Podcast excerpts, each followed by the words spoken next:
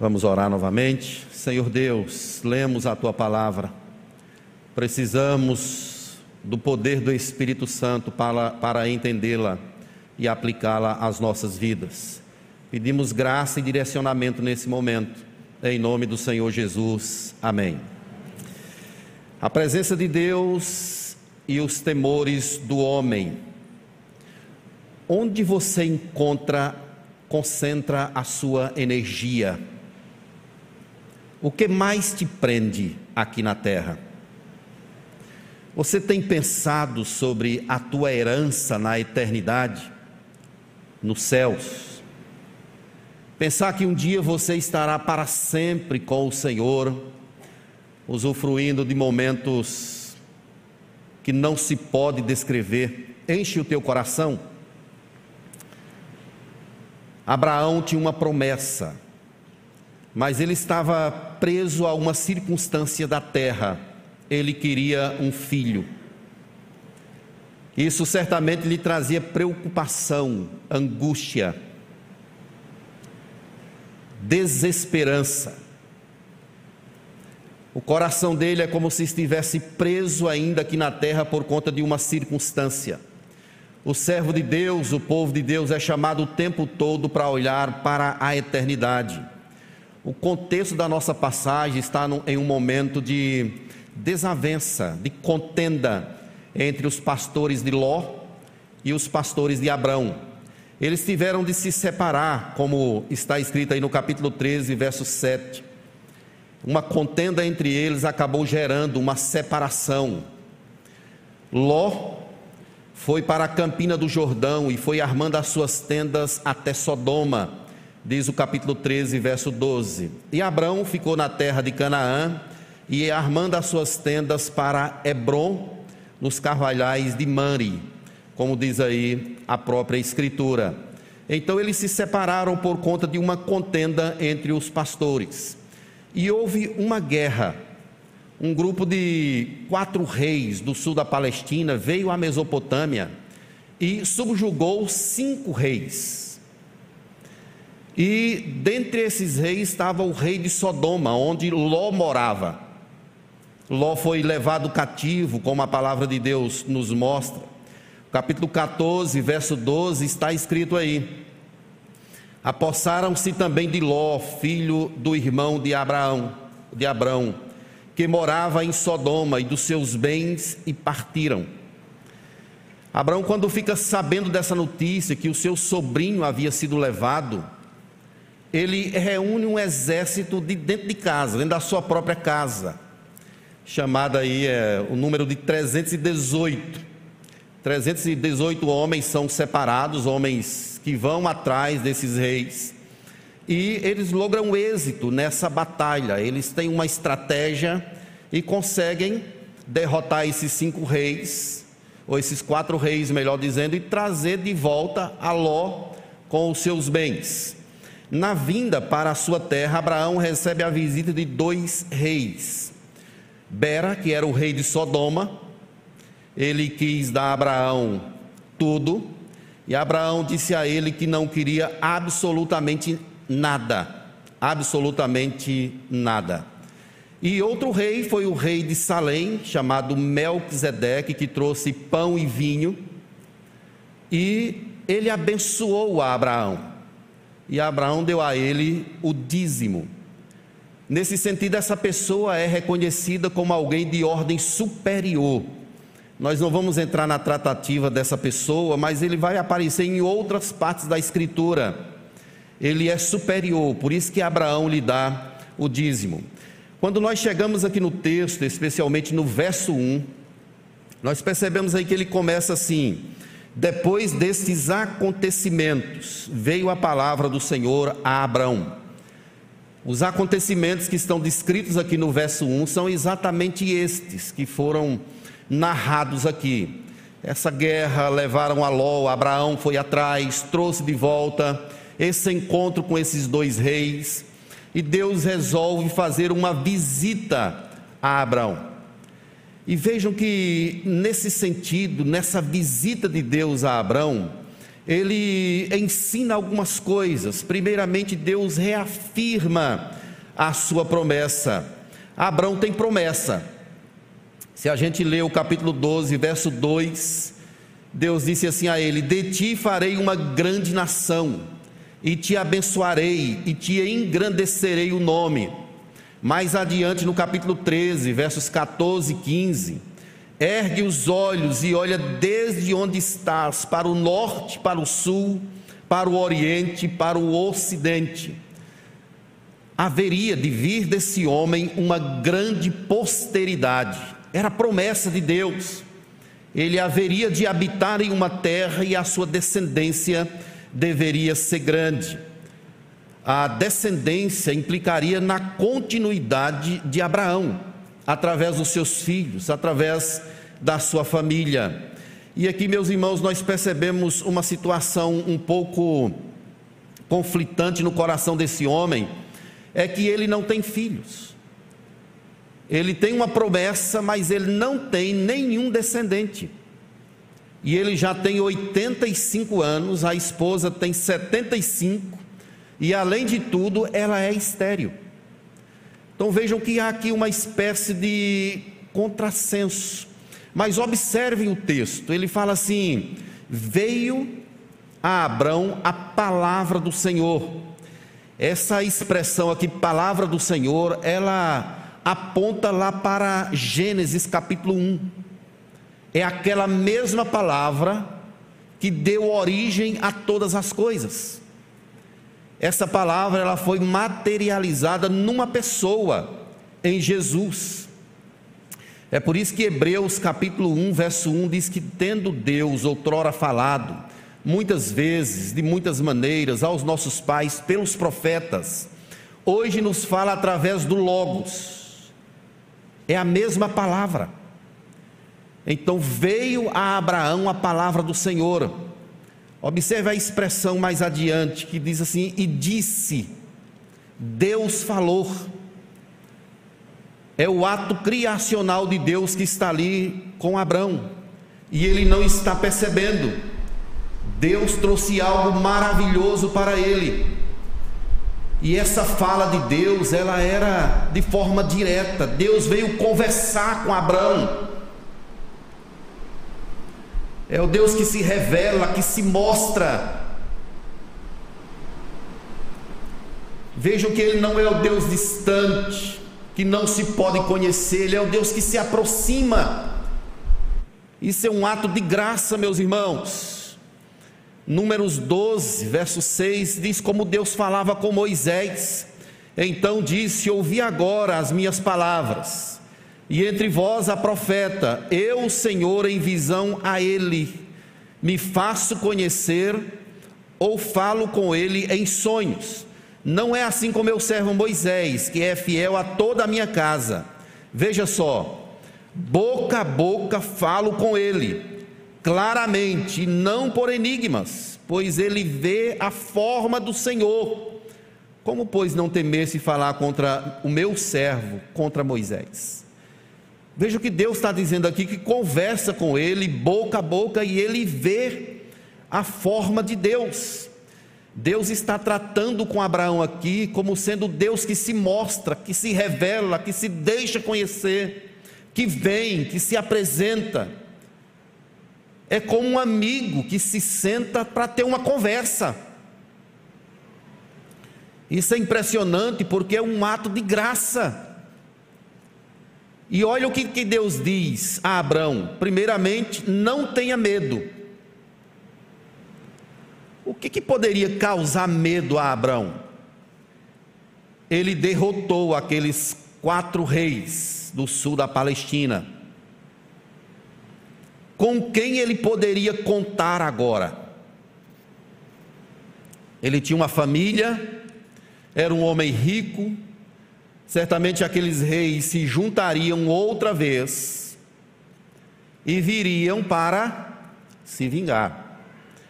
E Abraão pode estar com medo, e é exatamente que Deus está tratando com ele aqui, dizendo: não tenha medo. Olha a outra a outra palavra, eu sou o teu escudo. Ou seja, eu sou a tua proteção. O que poderia ir contra ele? Deus estava presente em sua caminhada. Não tenha medo, eu sou o teu escudo. E Deus reafirma a promessa: a tua herança será sobremodo grande. É como se Deus dissesse assim: Eu sou a tua própria herança. Essa expressão eu sou é uma das formas de Deus chamar a Ele próprio. Quando Moisés vai libertar o povo lá da terra da servidão, Moisés pergunta assim, dizendo: E se as pessoas perguntarem quem, te, quem me, me mandou? E Deus disse assim: Diga a eles que eu sou. Isso quer dizer que Ele é o Deus poderoso, o Criador dos céus e da terra, Ele está ali. Isso é um ato gracioso de Deus, meus irmãos. A princípio entendamos isso. Deus vem, se mostra, está tratando o medo, a insegurança, as dúvidas de Abraão. Mas vejam na sequência do texto o que que Abraão diz. Ele expõe as suas dúvidas. Ele diz o que o angustiava.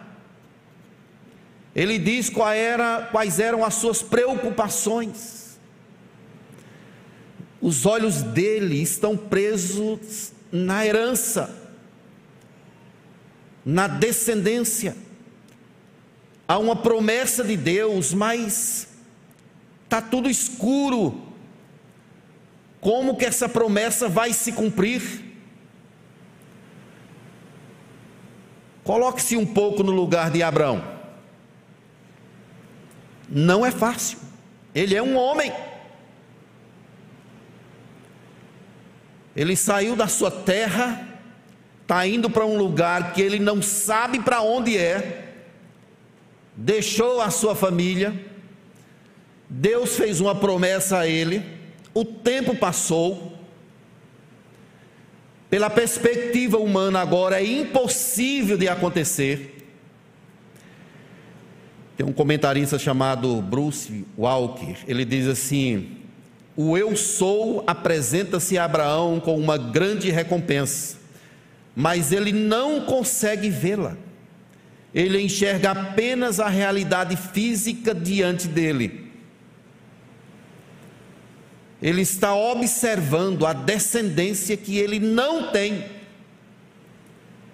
É como se ele estivesse cego, porque o Deus da aliança, o Deus do pacto, está ali com ele. O Deus que protege, que guarda, que direciona, está ali, mas ele não está vendo. E vejam que Abraão ele usa um termo aqui chamando Senhor Deus. É a primeira vez que a palavra Adonai aparece aí, como se ele chamasse assim, Yahvé Adonai, que significa Deus soberano, Senhor soberano. O que haverás de me dar? Eu continuo sem herdeiro. O Senhor fez a promessa, mas está demorando demais e agora não tem mais jeito. Olha o que ele se queixa no verso 3: A mim não me concedeste descendência. Isso quer dizer que a linhagem de Abraão seria cortada com ele. Então ele está vendo o tempo passar, a promessa não se cumpre, e certamente ele está temeroso. O que está acontecendo não é que ele está arguindo com Deus no sentido de insubmissão, de murmúrio, de reclamação. Ele não, não está contendendo, ele não está, na verdade, é entendendo. Como que vai acontecer?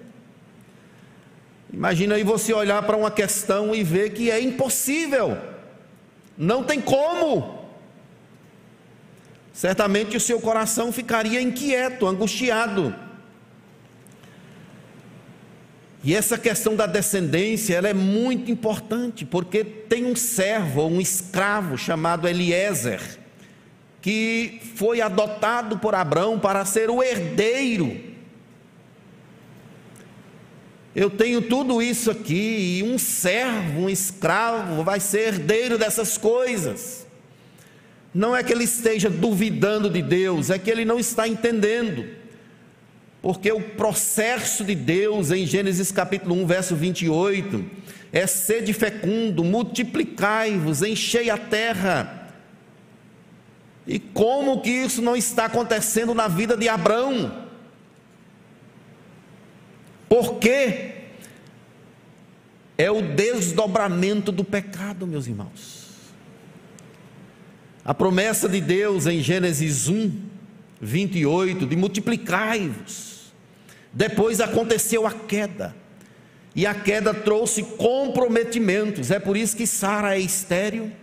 É por isso que eles não conseguem ter filhos ainda por um desdobramento do pecado, mas vejo que Deus está visitando ele aqui com graça, com misericórdia, e Deus então aponta para o descendente, verso de número 4.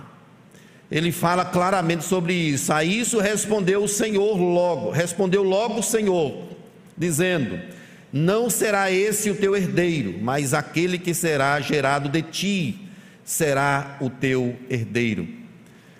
Isso é impressionante, meus irmãos, porque é como se Deus é, fizesse uma intervenção na fala de Abraão.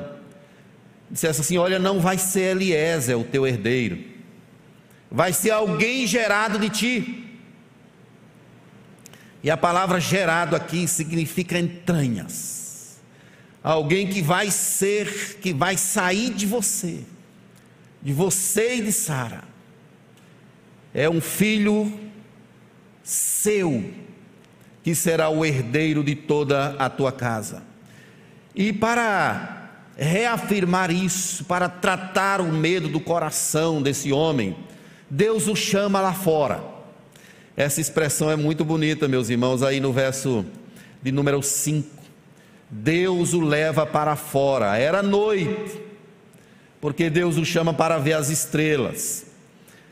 E Deus fala assim a ele: Olha para os céus e conta as estrelas, se é que podes. Será assim a tua posteridade. Deus está apontando para algo maior. Abraão está com os olhos presos nas circunstâncias, mas Deus quer que ele enxergue algo maior o descendente, a semente prometida lá em Gênesis, a semente da mulher, que aponta diretamente para uma pessoa, para Jesus Cristo. Deus quer que ele enxergue uma eternidade. Deus quer que ele enxergue uma herança incomparável Deus quer tirar os olhos dele ali daquele momento do filho biológico e elevá-los para as coisas grandiosas que o Senhor estava prometendo ali a ele. Olhe para as estrelas, conte-as, se é que você pode. Com isso, Deus está ensinando a ele algumas coisas. Primeiro, que Deus está falando da presença celestial. Salmo 19 diz lá que os céus proclamam a glória de Deus e o firmamento anuncia as obras de sua mão. Contemplar as estrelas é aperceber-se da presença celestial. E também Deus está dizendo a ele que foi ele quem criou todas as coisas. É como se Deus dissesse assim: olhe para essas coisas. Eu as criei. Mas Deus está ensinando outra coisa a ele, falando sobre a abundância do seu poder multiplicador e frutífero. É como se Deus dissesse assim: Eu posso fazer. Nada é impossível para mim. Quando ele olha, manda olhar para as estrelas, vejam como essas coisas são belas. A representação é do poder frutífero e capaz de Deus. Ele pode fazer o impossível acontecer. E é essa a lição que Deus está ensinando aqui a ele. Além disso, Deus está dizendo a ele que a bênção que tem vai além dos limites da terra, perpassa a temporalidade, aponta para o futuro. Deus estava querendo que ele enxergasse o hoje e o amanhã, aquilo que ele está fazendo e o que ele vai fazer. Deus está reunindo um povo para si. E Abraão estava na linha do pacto de Deus. Deus vem tratando desse pacto desde o capítulo 1 de Gênesis. E Abraão é chamado por Deus para fazer parte dessa linhagem que convergirá na pessoa bendita e grandiosa do Senhor Jesus Cristo. Vejam, meus irmãos, que a presença de Jesus nesse texto é bastante perceptível, especialmente nos versos 9 e 10, quando acontece sacrifício de animais, apontando para um sangue que um dia seria vertido na cruz do Calvário. Jesus viria e consumaria todas essas coisas. Sangue é derramado e Deus está dizendo a Abraão naquele momento que, está, que ele está perdoando o pecado dele. Deus está dizendo que o coração de Abraão está sendo tratado. Esses animais foram cortados em pedaços. Era uma espécie de ritual quando acontecia um pacto. As partes desses animais eram colocadas e as pessoas que estavam fazendo o pacto tinham de passar por uma espécie de corredor, uma passagem. O pacto era celebrado dessa forma. Mas se você ficar atento, no verso 12 aí de Gênesis 15, diz que ao pôr do sol caiu profundo sono sobre Abrão, e grande pavor e cerradas trevas o acometeram. O coração dele está pesaroso e ele adormece. Tinha uma parte só agora para celebrar o pacto. Abraão está dormindo. O texto não diz que ele passou naquele local onde deveria passar. Mas veja o que o verso 17 nos mostra. E sucedeu que, posto o sol, houve densas trevas, e eis um fogareiro fumegante, uma tocha de fogo que passou entre aqueles pedaços. Isso é uma teofania. Deus está ali, Deus passa sozinho. Deus celebrou o pacto. Meus irmãos, quando eu estava lendo essa passagem, eu disse que Deus maravilhoso esse nosso Deus. A gente não consegue entender o amor dele. Abraão está cheio de medo, de dúvida, de olho na, no descendente que ele ainda não tem. Deus querendo que ele olhe para algo maior, eterno, incomparável. Abraão cai no sono, não celebra o pacto, mas Deus faz o pacto sozinho. Deus passa ali, dessa forma que está escrita aí no verso número 17. Meus queridos, vejam que a Bíblia diz claramente aí que Abraão creu, verso 6. Ele creu no Senhor e isso lhe foi imputado para justiça. Abraão crê na palavra acerca da semente, por meio de quem ele alcançaria as nações. Ele acredita. Isso é tão impressionante aqui no texto, porque essa prerrogativa da fé, ela não é do homem. É tudo Deus. É o Senhor quem faz. Então vejam que tem um homem ali temeroso, em dúvida, sem conseguir ver direito as coisas. Eu sou o teu escudo. eu vou te proteger, eu sou a tua herança. Abraão não consegue passar, Deus passa sozinho, e agora Deus coloca fé no coração dele. Quando a gente lê Efésios 2, a gente percebe lá que a fé é um dom de Deus, não vem de nós, é um dom do Senhor. Nós não temos capacidade de gerar essa fé de nós próprios, ela é um presente da parte de Deus. Que negócio é esse? Deus coloca fé em nosso coração para a gente crer nele. E é isso que acontece aqui, nesse texto. Tem um comentarista que diz que crê que Deus cumprirá a sua palavra, está no cerne do relacionamento com Ele. Hebreus, no capítulo 11, verso 6, diz que é necessário que aquele que se aproxima de Deus creia que Ele existe e que é galardoador dos que o buscam. A fé é necessária. É preciso crer, senão não tem como estabelecer um relacionamento entre nós e Deus. E agora pensar que isso não é uma conquista nossa, e sim do próprio Deus, deve colocar a gente em nosso próprio lugar e reconhecendo a grandeza maravilhosa desse Deus que vai ao encontro, que se senta para conversar, que acolhe, que trata os temores, as angústias que aponta para uma herança eterna nos céus. Abraão crê nessa promessa da semente. Não é uma fé qualquer. Isso no Novo Testamento vai ser chamado de fé salvadora, também aqui. E está claro aqui que é Deus quem justifica.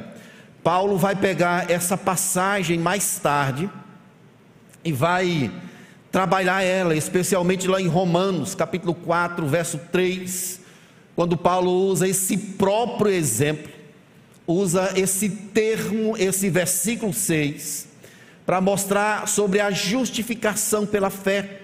E ele vai falar também em Gálatas, capítulo 3, verso 6, falando também sobre essa justificação que vem somente pela fé. E o irmão de Jesus, Tiago, que escreveu a epístola no capítulo 2, verso 23, ele vai falar também esse verso. Abraão creu, e isso lhe foi creditado, lhe foi imputado para a justiça. Ele foi justificado mediante uma fé na semente, no descendente da mulher, ou seja, Abraão creu na promessa de Deus que ele enviaria o Messias. Isso é fundamental para o estabelecimento do relacionamento. E olha o que o autor aos Hebreus, capítulo 11, verso 11 e 2 diz sobre Sara. Pela fé, também a própria Sara recebeu poder para ser mãe, não obstante o avançado de sua idade, pois teve por fiel aquele que lhe havia feito a promessa. Por isso, também de um Aliás, já amortecido, saiu uma posteridade, veja só, tão numerosa como as estrelas do céu, inumerável como a areia que está na praia do mar. Olha a promessa de Deus se cumprindo, meus irmãos. Abraão, vem aqui, olha aí as estrelas. A sua posteridade vai ser assim, incontável. Como será isso? Eu vou fazer isso acontecer. E fez e está fazendo. E isso se completará na eternidade quando estaremos em família, mediante uma pessoa, Jesus Cristo, que é o mediador da nova aliança. Através dele nós temos acesso à presença de Deus. É através de Jesus que Deus cumpre as suas promessas feitas a nós. Talvez eu pudesse dizer a você aqui nessa hora: não tenha medo. A que você se agarra aqui nessa terra? Onde é que está posta a tua confiança? Como você tem gastado a sua energia? Será se você não está pensando em coisas aqui da terra? E Deus quer que você vislumbre algo maior. Uma vida eterna com Ele, em um local onde Ele enxugará dos nossos olhos toda lágrima. Não haverá mais angústia, dor, não tem mais morte. Deus tabernalará, morará conosco para sempre. Ele viverá em nosso meio. E nós estaremos em Sua presença para sempre. Não deixe as coisas da terra te prender, não, querido. Em nome de Jesus. Olhe para o amanhã.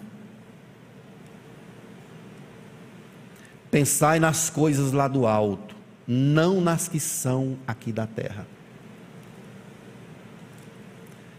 Trabalhe pelo que não perece. Não ajunte para você tesouros na terra. Viva a expectativa da eternidade ao lado do Senhor. É lá que está a nossa herança. As coisas de Deus devem encher os nossos corações. É a nossa vida, é para onde estamos indo, é para onde estamos seguindo. Quando você estiver aperreado, quem sabe você possa sair um pouquinho à noite. Não sei se aqui tem estrela, eu pelo menos já tentei olhar umas duas vezes, não consegui achar. Não sei se tem uma estação que tem mais estrelas, mas a gente vê tão pouquinho. Mas quando você for em Serra Branca,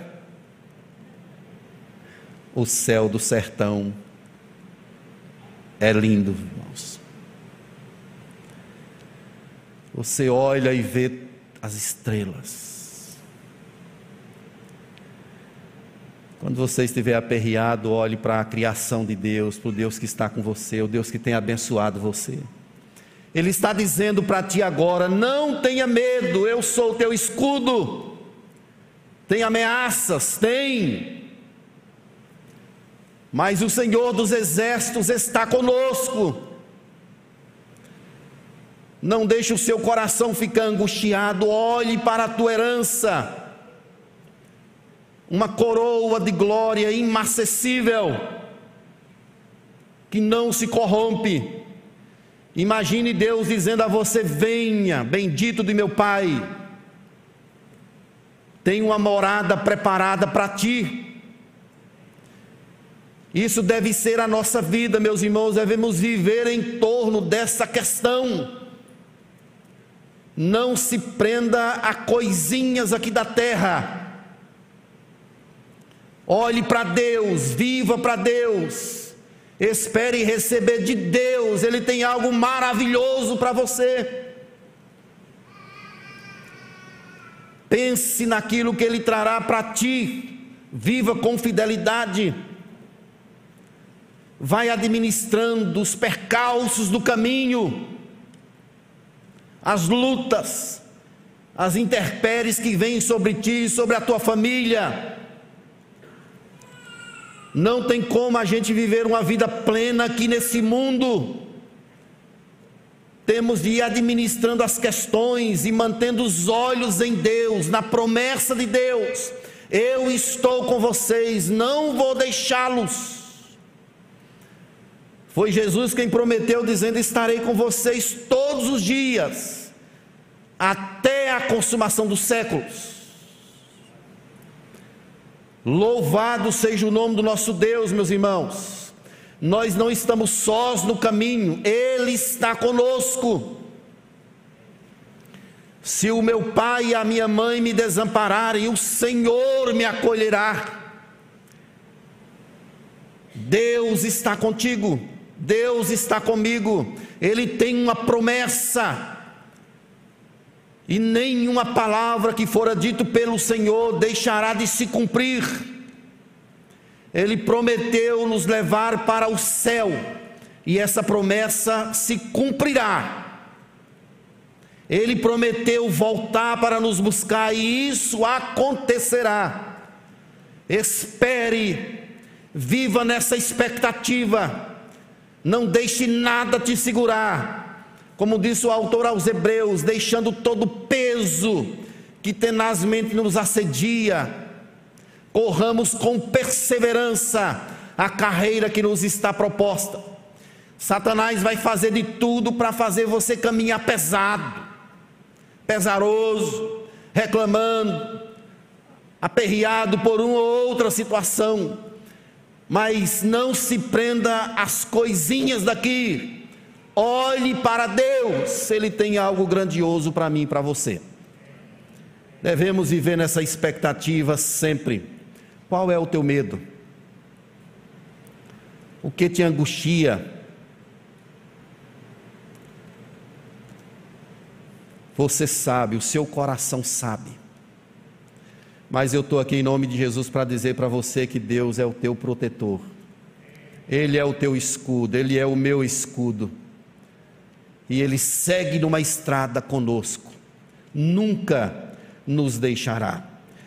Eu quero, meus irmãos, trazer aqui algumas lições para a gente em tom de aplicação. Primeiro, dizendo que Deus ele é gracioso. Ele vai ao encontro de Abraão para conversar com ele. Deus é gracioso. Quem sabe naqueles momentos que você está passando por situações adversas, Deus se senta com você. Você crê nisso? Eu creio que Deus vem ao nosso encontro. Ele conversa conosco. Nós é que às vezes com a nossa dureza de coração, pecado envolvido na nossa vida, não conseguimos vislumbrar essa presença maravilhosa. Deus é gracioso. Ele não te deixa, ele se senta com você. Ele conversa com você através da sua palavra revelada. Através do Espírito Santo que está em teu coração. E como um pai, ele explica as coisas para a gente pacientemente. Ele tem paciência e vai nos ensinando. Mas Deus, eu queria aquilo. Mas meu filho, você tem aquilo outro. Tudo bem, vou te dar um negócio para você acabar com isso. Vou te dar fé. Creia em Jesus. É assim que Deus trabalha com a gente, como ele trabalhou com Abraão. Ele trabalha conosco também dessa forma. Não tenha medo. Deus é o teu escudo, ele é o meu escudo. Quem tentará acusação contra os eleitos de Deus?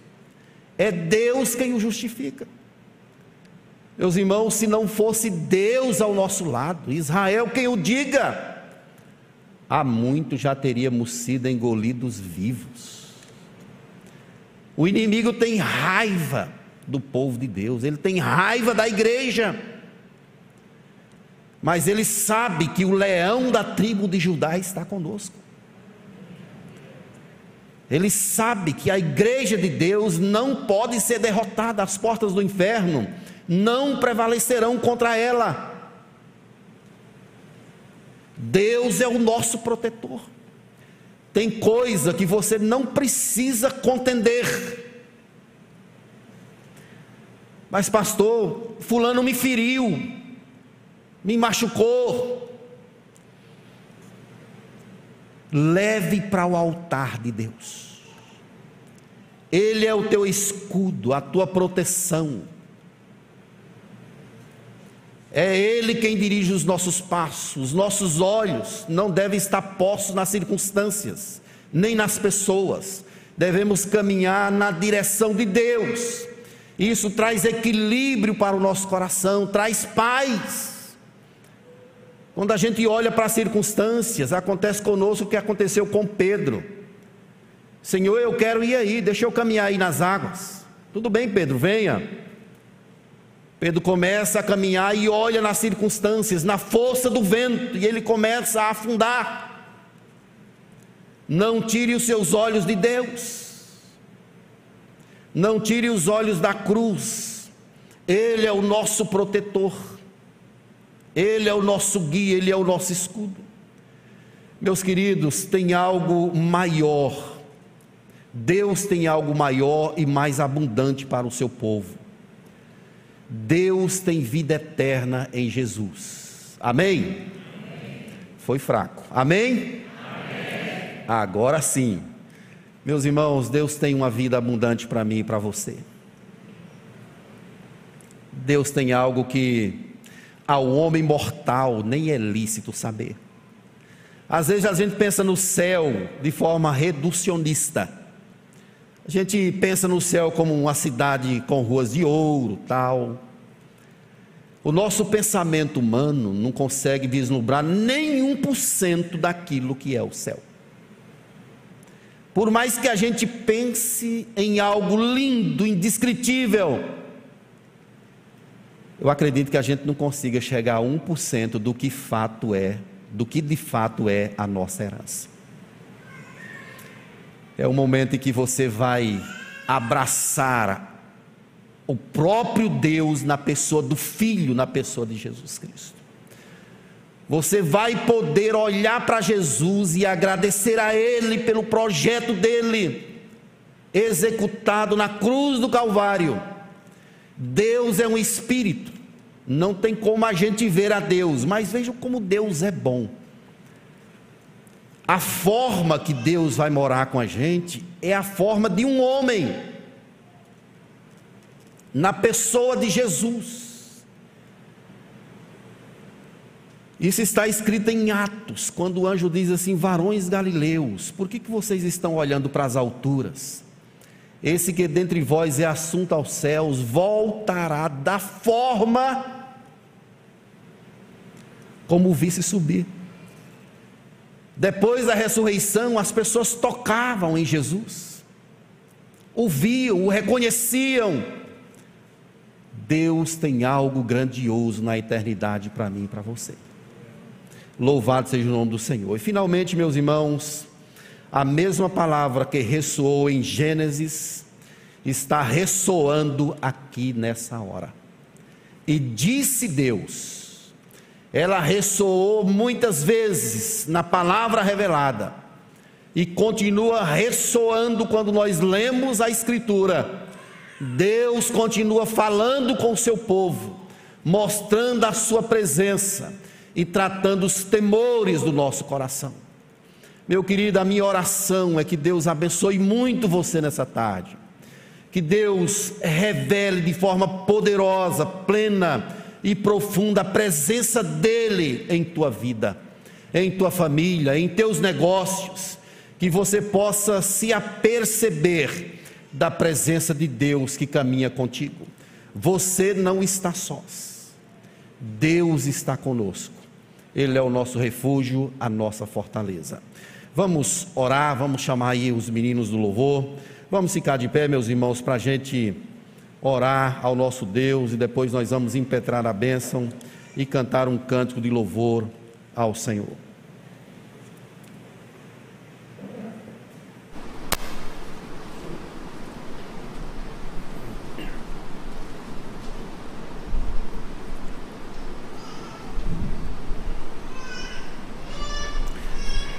Gostaria que você curvasse a sua cabeça agora e faça uma oração. Você e Deus, o Deus de Abrão ou de Abraão, é o nosso Deus. Ele está presente aqui nesse lugar. A voz dele ressoa através da Escritura, através da palavra revelada. Quais são os teus temores? Ele é o teu escudo, a tua proteção.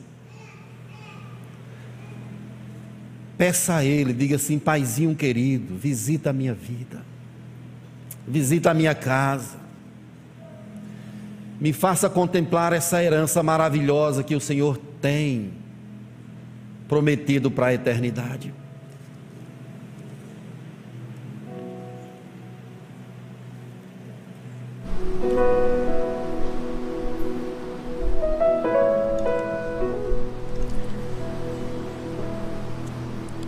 Coloca a tua angústia diante do Senhor. Abraão falou com Deus, não em tom de queixa, de dúvidas, mas ele estava querendo entender. Deus, eu já tenho 85 anos, minha mulher tem 75, como é que essas coisas vão acontecer? Quem sabe você esteja enfrentando uma situação também que seja impossível para você. Mas o nosso Deus tudo pode. Senhor Deus, obrigado por esse momento maravilhoso. Eu sinto a tua presença nesse lugar. O Senhor está aqui falando conosco, desafiando corações, alimentando o teu povo. Obrigado, Deus, por essa presença maravilhosa. É a presença que tira do nosso coração o medo. Deus, obrigado por tua graça. O Senhor se senta conosco, fala conosco, mostra a gente a tua fidelidade, ó Deus, dia após dia através da tua palavra. Obrigado, meu Deus, por saber mais uma vez que nós não estamos sós. Que o Senhor é o Deus da nossa família, da nossa casa, Tu és o Deus da nossa vida. Quem, ó Deus, intentará acusação contra a gente? Nós somos eleitos do Senhor, menina dos teus olhos, um povo separado para a glória do teu nome. Visita corações aqui nessa tarde, ó Deus, nesse início de noite. Nos dá, Deus, essa percepção da realeza, da glória, da presença celestial e naqueles momentos, ó Deus, de aperreio, de angústia, quem sabe o Senhor possa fazer conosco como fez com Abraão. Vem aqui e nos mostra, ó Deus, quem sabe as estrelas dos céus, apontando para o poder frutífero, incomparável do Senhor. Nos faz crer, ó Deus, cada vez mais que o Senhor é o Deus que pode todas as coisas. Eu louvo a Ti por cada irmão que está aqui nessa hora, por aqueles que nos veem pela internet. Que o Espírito Santo do Senhor venha nos envolver e nos fazer enxergar a perspectiva da eternidade ao Teu lado. Em nome de Jesus. E agora, meus irmãos, que a graça e a paz de Jesus Cristo, o amor incomparável de Deus, o nosso bendito Pai, que a glória do Espírito Santo repouse sobre nós povo de Deus espalhado por toda a terra, agora e para todo sempre. Amém.